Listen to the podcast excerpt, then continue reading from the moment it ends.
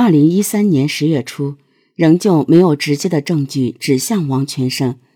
吕少敏再次来到 EMS 太白路分理处了解情况，他遇到了王全胜。怎么样？最近？不怎么样，离婚了。啊，孩子不是很小吗？没办法，我和老婆感情不好。你看，这是我儿子，想他了。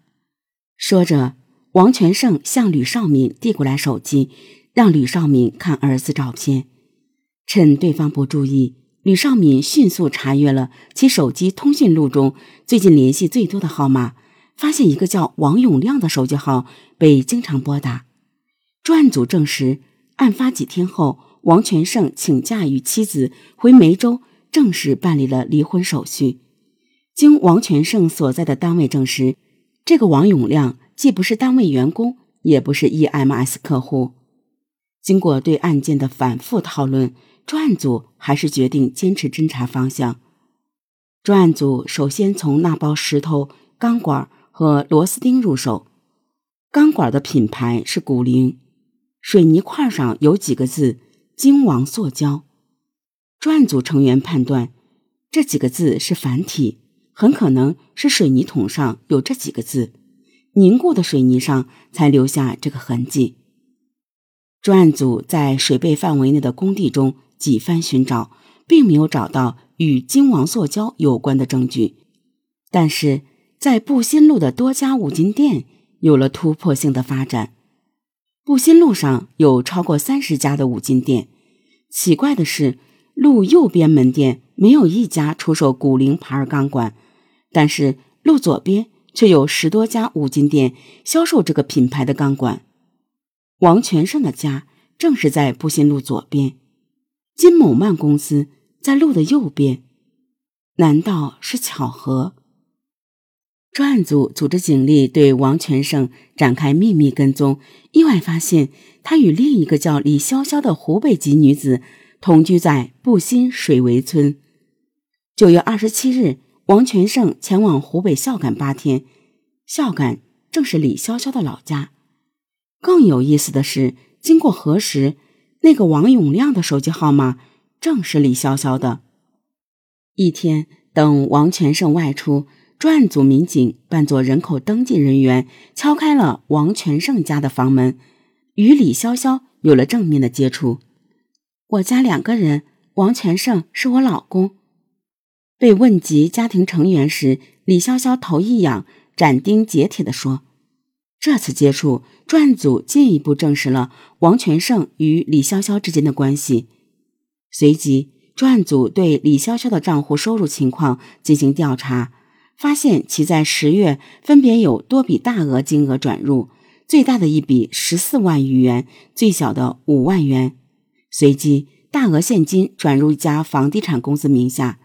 原来，他在布吉购买了两套房子，并支付了首付款。六十二万元，两套房各五十九平方米，房号相连。专案组对李潇潇的收支情况详细跟踪分析，发现其从九月二十七日开始，先后在一家珠宝公司出卖过三次金货。专案组找到这家珠宝公司的负责人，负责人是一名中年女子。这家公司收取市场上的金料，重新熔炉。进货量和出货量都非常大，一时无法回忆起李潇潇出售黄金的细节。他从大叠的进货单中，终于找到了这几笔交易的痕迹，其中有三张进货单签名为李潇潇。遗憾的是，这家珠宝公司当天收入的黄金都已经回炉，没有直接证据证明李潇潇销赃。按照李潇潇三次出货的数量，如果判断没错，专案组估计他手头还有相当数量的黄金。于是，这家珠宝公司的女老板答应与警方配合，一旦李潇潇再来出货，马上通知警方。十二月一日，吕少米的电话响起，李潇潇再次带着黄金来到这家珠宝公司出售。老板娘用监控设备录下全部出售过程，并不露声色地留下了黄金。次日，专案组去核实李潇潇出售的金饰，发现这是一批金项链，但是这些项链通通没有了挂钩，项链上更没有油脂痕迹，颜色鲜亮，说明是全新的货品。更特别的是，全新的金饰有些部分被人刻意将圆形压成方形，显然犯罪嫌疑人希望抹去项链的归属，伪造成旧金的模样出售。金某曼公司前来辨认的人员道出其中端倪。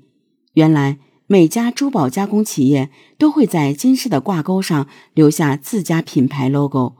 通过比对，这些项链与金某曼公司同批项链相比，无论从款式到色泽，都几乎一模一样，高度相似，唯独重量每根项链少了两克，而项链挂钩的重量恰好。就是两克。人赃俱在，收网的时机显然已经成熟。